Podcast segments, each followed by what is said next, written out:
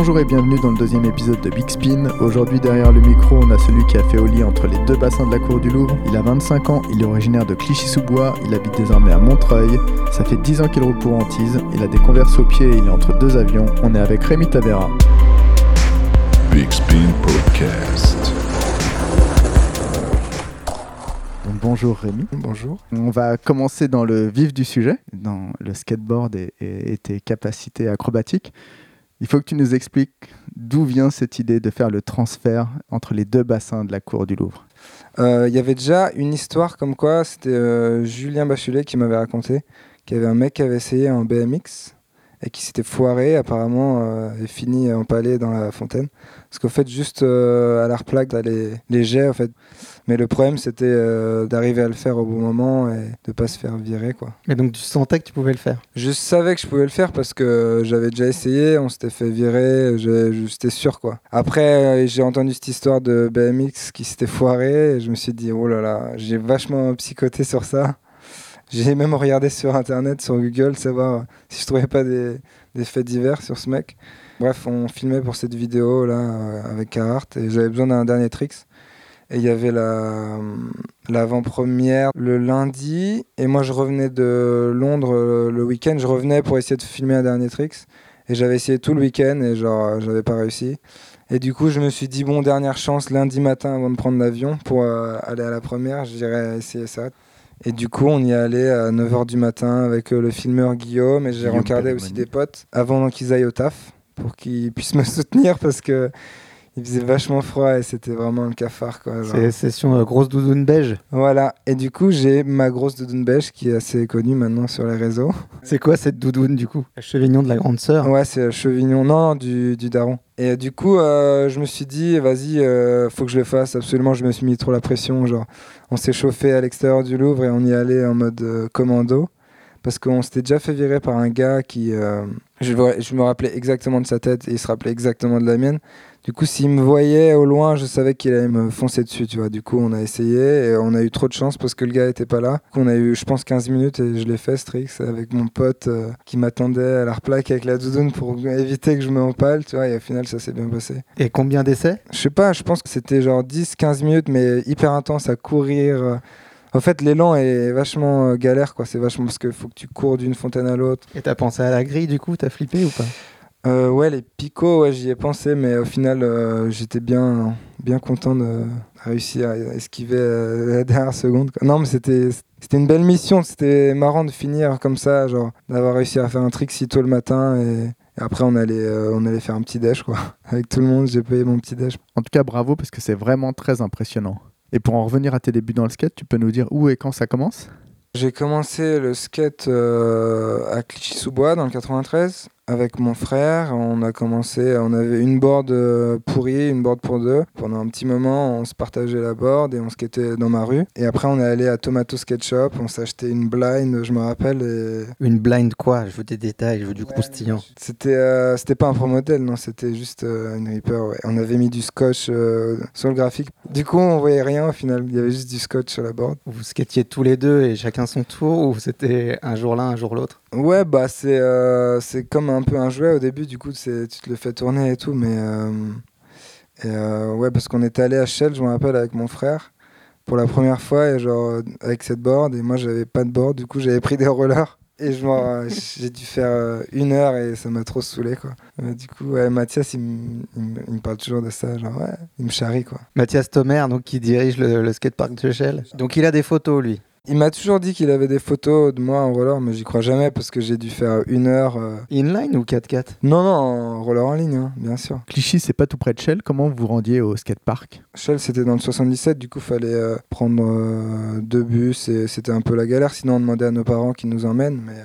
c'était quand même un peu la mission pour y aller. C'était pas non plus juste à côté. et Il fallait avoir l'accord des parents, mais euh, Shell, ils savaient au moins qu'on était euh, plus ou moins euh, abrités, ouais, encadrés. Ils aimaient bien Mathias, euh, Thomer, qui s'occupait de nous un peu. Et euh, ouais, pour aller à Shell, euh, soit on y allait en bus, soit des fois quand on était motivé, euh, on n'avait pas trop de thunes pour prendre le bus, on, on y allait en skate et ça mettait une bonne heure. On revenait le soir. euh. Enfin, c'était ouais, une bonne heure euh, facile à pousser jusque là-bas, quoi, parce que c'est pas non plus si proche. Et le soir, on rentrait, euh, bah, on se faisait nocturne et des fois on rentrait et on passait par les. On passait par Clichy-Montfermeil, les quartiers vraiment ghetto. Du coup, c'était genre le soir, on flippait quoi. Les bons petits raccourcis. Ouais, même, tu vois, genre, je me rappelle, il fallait que je fasse un transfert d'un bus à l'autre et genre, le transfert, fallait, mar- fallait marcher euh, 200 mètres et c'était vraiment là où c'était chaud. C'était euh, là où il y avait toutes les cités. J'y ai passé euh, des, euh, des fois, genre, une heure à attendre le bus euh, et je, vraiment, je, me, je faisais pas le malin, quoi. Quoi, parce qu'il y avait des interactions ou? Bah, avant, euh, c'est vrai que quand nous, on se quittait dans le 93, euh, on se faisait pas mal euh, emmerder, et, euh, surtout par les racailles et tout. Il y a eu plein d'histoires. Se faisait souvent courser avec mon frère qui avait la caméra et on s'est ouais, retrouvé dans des, des situations euh, un peu embarrassantes avec des vraiment à devoir se battre et tout pour euh, mais on était on était gamins quoi, c'était fou quoi.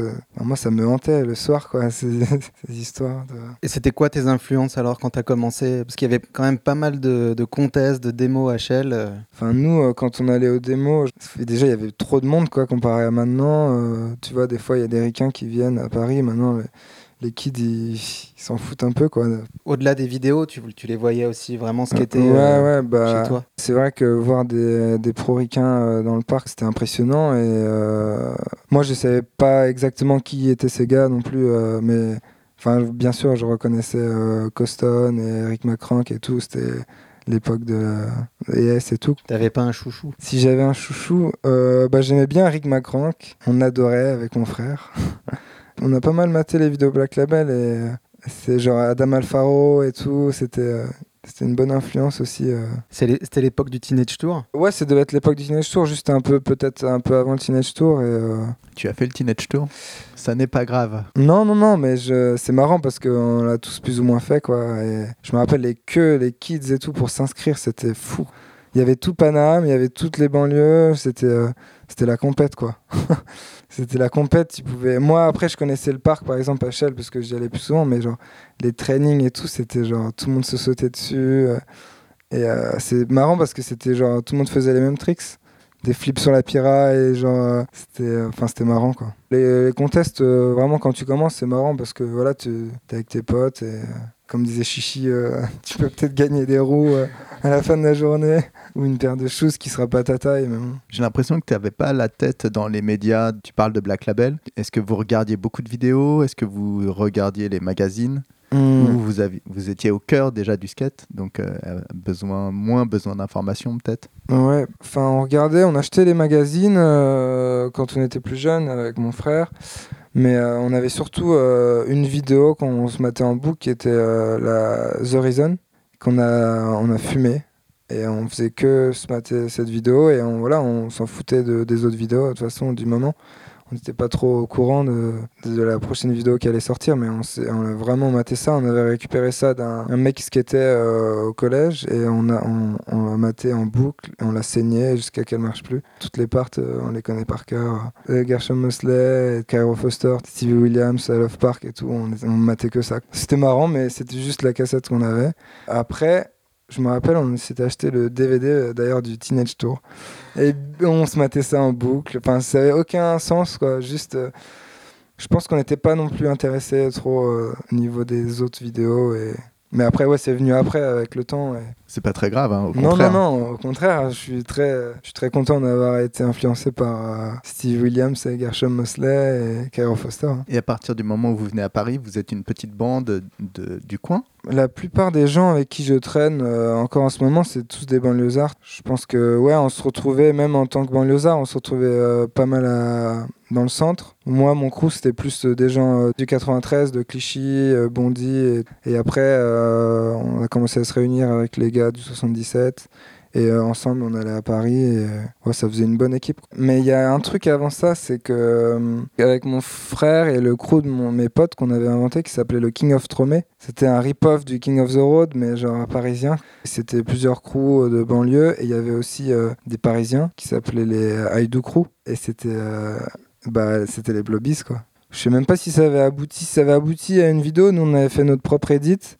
Mais euh, en termes généraux, je crois que c'était plus où on s'est marré. Genre, je sais même pas si si les, les Blobies ils avaient fait un edit du truc, mais je me rappelle que juste on, on se regroupait à Paris et on faisait ces trucs, c'est des conneries quoi, tu vois, genre.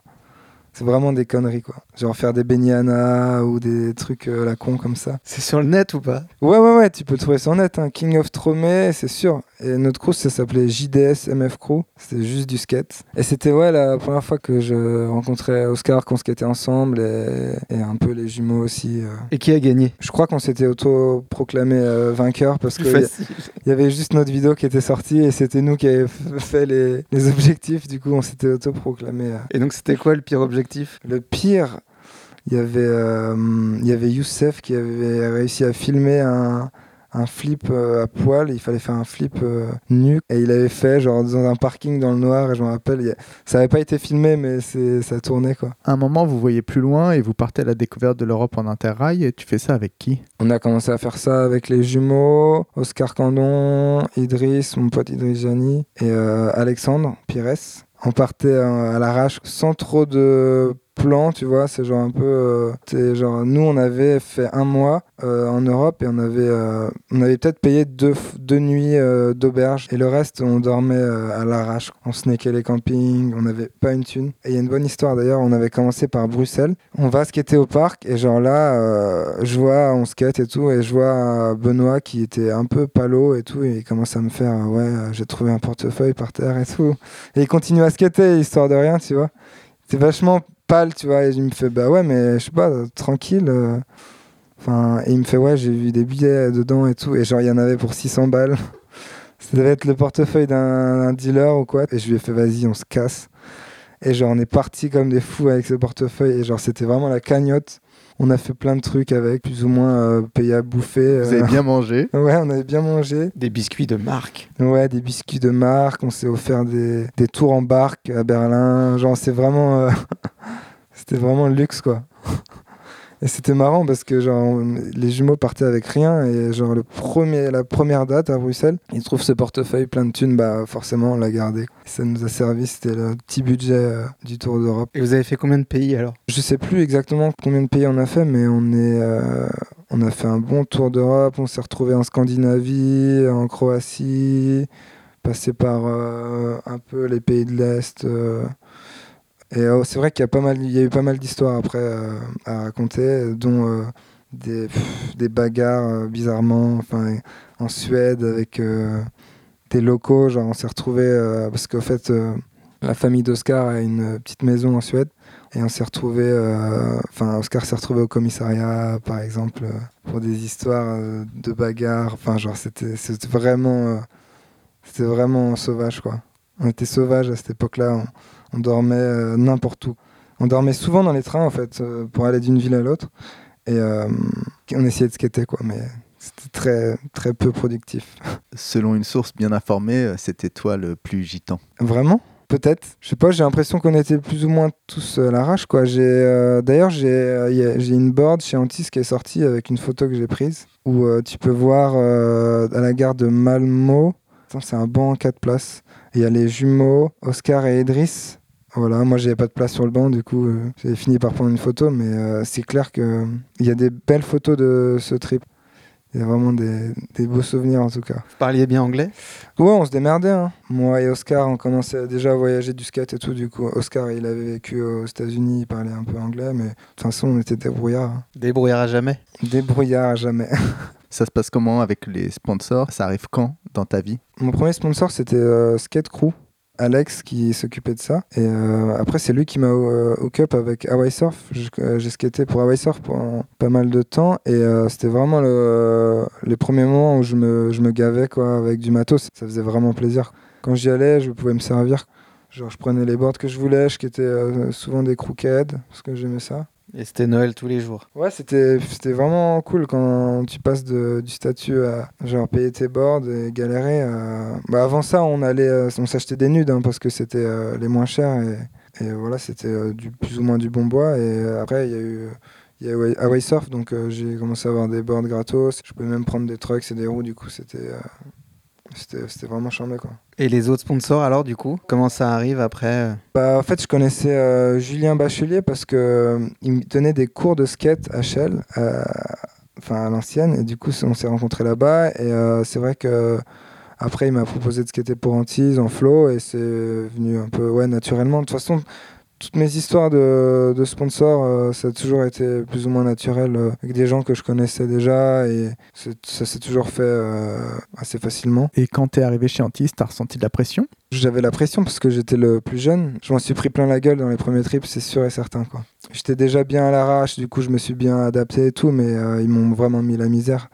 Genre, je me rappelle m'être pris des claques dans la gueule par Steve Forstner, genre à 5h du mat, euh, enfin négatif plutôt. Est-ce qu'il y en a un qui t'a impressionné plus particulièrement en arrivant chez Antise? Il y avait euh, Dallas Rockvan quand il skatait pour Antise à l'époque, il...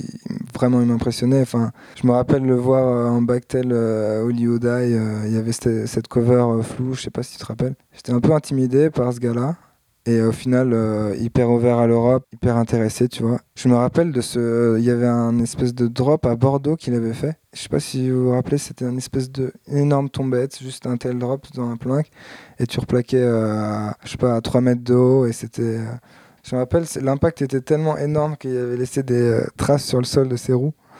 Tu sais, euh, Dallas, il est hyper fort pour ça, pour les grosses tombettes et tout.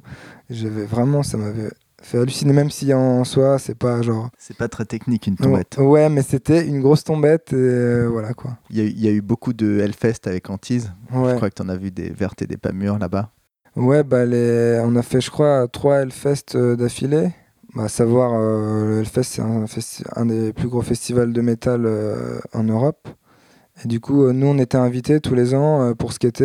Et voilà quoi. Du coup, on, juste on allait là-bas et on pouvait euh, mater les concerts. Et, euh, donc, euh, on skatait ce parc qui était assez cool. Et voilà, c'était plus ou moins libre de faire ce qu'on veut et se balader un peu. C'était ouais, c'était vachement cool. Toi, t'étais bien dans le délire métal et tout? Pas tant que ça, plus rock, tu vois, mais euh, c'était vachement. C'est une bonne expérience. Hein. C'était vraiment. euh, c'est vraiment marrant de faire du skate dans un festival où c'est euh, la, la fin du monde, quoi, quasiment. Qu'est-ce que t'as vu de choquant là-bas J'ai rien vu de spécial qui m'a choqué. euh, mais c'était pas, tu vois, c'était pas les années, euh, c'était pas les années marteleurs euh, qui sautaient dans le feu, tu vois. C'était, c'était peut-être un peu plus soft. Mais je me, c'est clair que je me rappelle, ouais, de voir des images de Hellfest où c'était, euh, à l'époque, euh, voilà, la- l'année du bateau pirate où ça avait l'air d'être vraiment plus le bordel que, ça pouvait l'être. Après, ouais, euh, nous on était une, année, on y allait où il y avait un skatepark dans une cage. Genre des fois on faisait rentrer des, des, des tarés dans la cage et genre on skatait et genre il y avait des mecs complètement fous. On a fait rentrer un, un nain et on a sorti, il y avait un kicker dans le coin et on a commencé à, skater au-dessus du nain, quoi, à faire des tricks et tout. Genre il avait un slip euh, avec le drapeau de l'Angleterre. Enfin, c'est genre vraiment le bordel. quoi. Et on skatait jusqu'à minuit, quoi. Du coup, euh, je peux te dire que dans un festival, à partir de 14h, t'es quand même euh, bien amoché, quoi. Du coup, c'était genre... C'était bien fun. On a skaté devant Motorhead. euh, Enfin, c'était quand même bien cool. Au final, t'es bien jacasse quand même. Jacasse? Non, je dirais pas jacasse, non. En tout cas, tu t'en es bien sorti. Félicitations. Ouais, bah ouais, j'ai survécu. Là, on a de la chance de t'avoir parce que t'étais censé repartir. Ça fait combien d'années que tu voyages vraiment beaucoup? Ça fait là 5 ans que je voyage quand même pas mal. euh. Là, j'ai refusé d'aller en trip parce que euh, j'avais besoin de me poser. De... J'ai un peu mal partout. Et si, je- tu vois, si je dis oui à tous les trips, euh, genre, euh, je me repose jamais, quoi. Et c'est quoi ta destination préférée? Ça dépend de la saison. J'aime bien me barrer au soleil quand il fait froid ici. Tu peux nous faire un petit point sur euh, tous les pays que t'as vus? Ouais, là, je suis allé euh, pour la deuxième fois en Asie. J'ai vraiment, j'ai vraiment kiffé. Franchement, c'est euh, c'est trop. Enfin, c'est vachement une culture vachement intéressante et c'est euh, c'est hyper relax et tout. Et euh, un de mes meilleurs voyages, je pense que c'était le Costa Rica, euh, enchaîné du Nicaragua, du coup euh, Amérique centrale. Et ça skate là-bas? Ouais, en fait, j'ai un pote là-bas qui s'appelle Francisco Sacco, qui habite à la capitale, à San José. Et il m'avait dit de venir, euh, j'étais allé avec mon ex-copine. Euh, une semaine, et on avait filmé pas mal de trucs. Et euh, vraiment, les gars sont hyper cool. Et c'était vraiment un bon voyage. New York. Ouais, New York, j'aime bien. Je pense que ça, ça va faire ça, une, dizaine de fois quand même. Bah, j'ai pas mal de potes là-bas, du coup, euh, ça me permet de pouvoir euh, aller squatter plutôt quand il fait bon quoi parce que l'hiver là-bas c'est un c'est un peu difficile c'est quand même plus rude qu'à Paris. Les dernières fois où j'étais allé, c'était pour filmer pour le projet Atlantic Drift avec Trasher. Et euh, c'est vrai que c'est vraiment relax. Mais je dirais c'est quand même euh, plus compliqué parce que tous les spots ont été rossés et que c'est bien plus grand que Paris. Du coup, il faut se bouger le cul, euh, tu vois. Tu peux nous en dire un peu plus sur le projet Atlantic Drift? Ouais, alors euh, le projet Atlantic Drift, c'est un projet euh, qui a été lancé par Jacob Harris, le filmeur de euh. C'est euh, financé par Trasher, du coup, euh, on a la, chance de pouvoir euh, organiser des trips un peu partout. Donc euh, c'est sous forme d'épisodes et à chaque fois, à chaque trip, il y a un épisode qui sort. Il y a eu pas mal de trucs à Londres, parce que c'est là où- d'où Jacob vient et la majeure partie du crew, ils sont tous de là-bas. Et euh, il y a eu un épisode à Paris, euh, on a fait SF, il y a eu New York. Et euh, là, cette année, on va pas mal bouger aux États-Unis. Euh, il- là, je pars pour euh, Vegas euh, dans deux jours et du coup, il y aura un épisode à Vegas. Je pense que ça va être vraiment intéressant. Tu parlais de San Francisco, c'est une ville qui t'a plu? Ouais, San Francisco, ouais, j'ai bien aimé. Quand on y était, on était avec les gars de GX1000 et tout. Du coup, ils nous ont. Tu pouvais pas tomber mieux. Les gars connaissent la ville par cœur. Et on n'a pas trop skaté les spots dans les downhill, tu vois, mais plus euh, juste pour, euh, pour kiffer, quoi. Monter à Twin Peaks, tu vois, et descendre. euh, et bombarder quoi c'est vraiment un truc qu'il n'y a pas à Paris euh, tu vois je, je sais qu'à Lyon euh, les gars d'Antise euh, tu vois ils habitent toujours euh, sur la Croix-Rousse et je pense que c'est un truc qui manque à Paris aussi, tu vois, les, les downhill et tout. On n'est pas trop habitué, quoi. On a Ménilmontant quand même. Il y a Ménilmontant, mais bon. Je pense que tu mets un, un Parisien en haut de- d'un downhill à SF, il- je pense qu'il s'éclate direct, quoi, parce que ça va vite, quoi. Et toi, tu t'es éclaté direct? Ouais, c'est ça, en fait. On a, on a voulu euh, prendre goût au downhill avec euh, un pote, là, de Kyron Davis, là, un pote. On s'est dit, bon, vas-y, on est SF, on va, on va faire les downhill. Et au bout du troisième jour, on avait des brûlures partout, quoi. Vraiment, on s'est éclaté. Euh, L'autre, il était en jogging. euh, il, a, il, a, il a niqué tous ses joggings en trois jours. Là-bas, il se a des grosses roues parce que c'est vraiment ça. Ils usent vraiment leurs roues euh, plus rapidement qu'à à Paris, par exemple.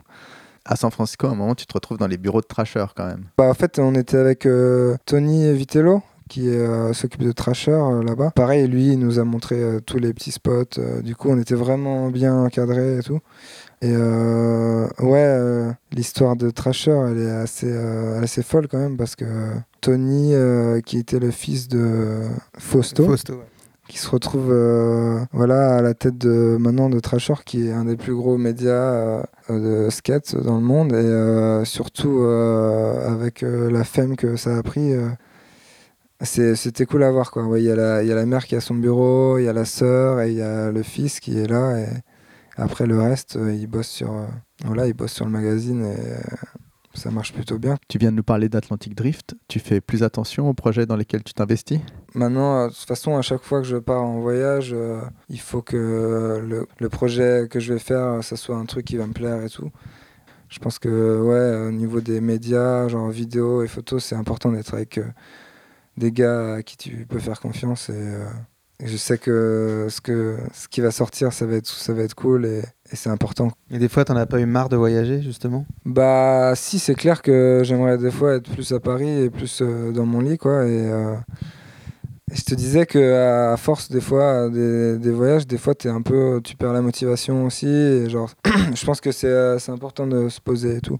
Sinon, il y a moyen de quand même de vite euh, finir taré. Concernant la motivation, tu es un peu modeste parce que euh, tu skates quand même tous les jours quand tu es à Paris. Parce que je suis avec mes potes. À Paris, il y a de plus en plus de, de gars qui font que du skate. Tous les blobbies, euh, ils skatent tous les jours, par exemple à Paris. euh, J'ai mon pote Val maintenant qui habite à. Paris et qui skate tous les jours. euh, et euh, tu te retrouves vite fait euh, ouais, à aller skater au final euh, avec tes potes. C'est cool. Hein Et tu t'es jamais blessé, du coup? Si, je me suis fait des petites blessures, dont une grosse. Alors, on était à la BNF, essayé un backside flip sur un espèce de bump replaqué sur la rue. Et j'étais à deux doigts de le faire, vraiment, j'étais déterminé et tout.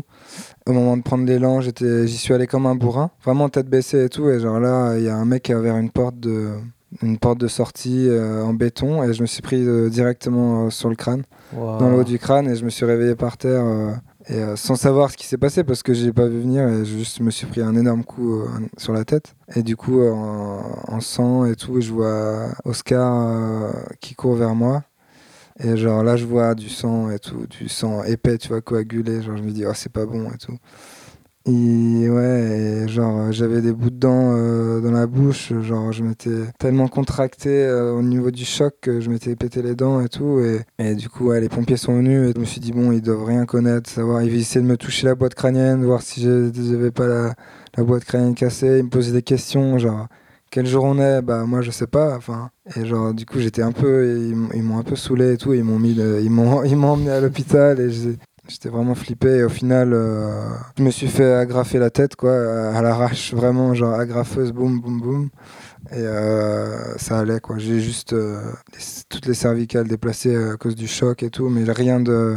pas de trauma crânien ou quoi que ce soit, tu vois. Donc, euh, je touche du bois, quoi. Et donc la blessure, quand tu skates, c'est pas un truc auquel tu penses euh, nécessairement?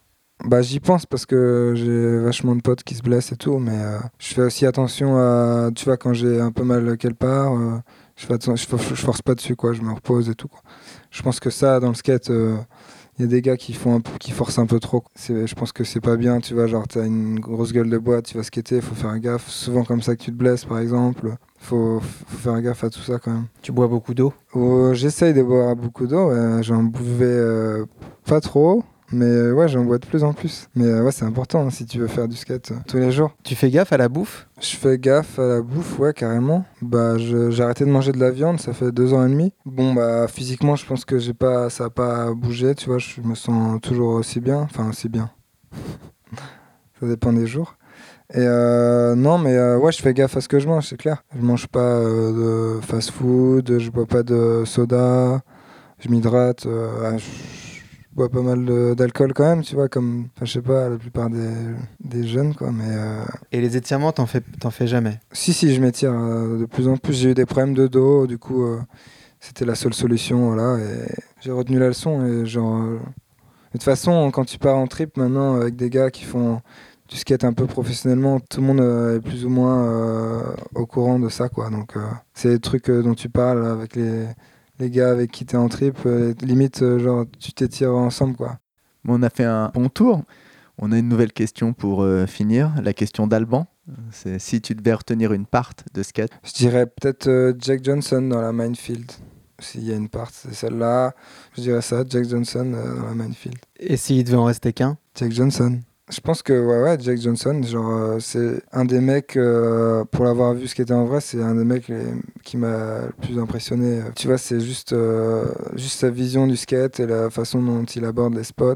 je pense que c'est hyper intéressant et C'est quoi sa façon de- d'aborder les spots? Bah, c'est une grosse bête qui va avoir une idée précise de ce qu'il veut faire et il va peut-être passer un an à vouloir faire son tricks, mais tout le monde va s'en rappeler quand il l'aura fait.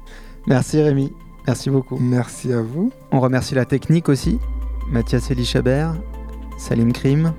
Euh, merci à Divieno pour le générique. Et merci à tous les auditeurs. On a eu beaucoup de retours. C'est très gratifiant et on va continuer.